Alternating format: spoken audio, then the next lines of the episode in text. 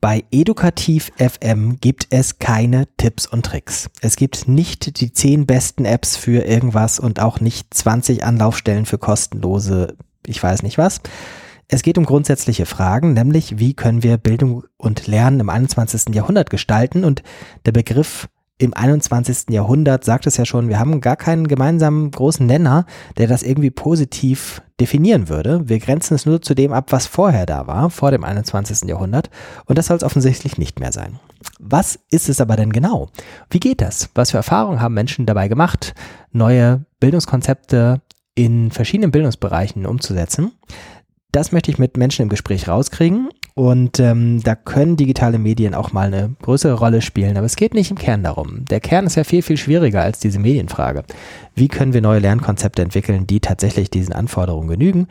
Und das wollen wir gemeinsam rauskriegen.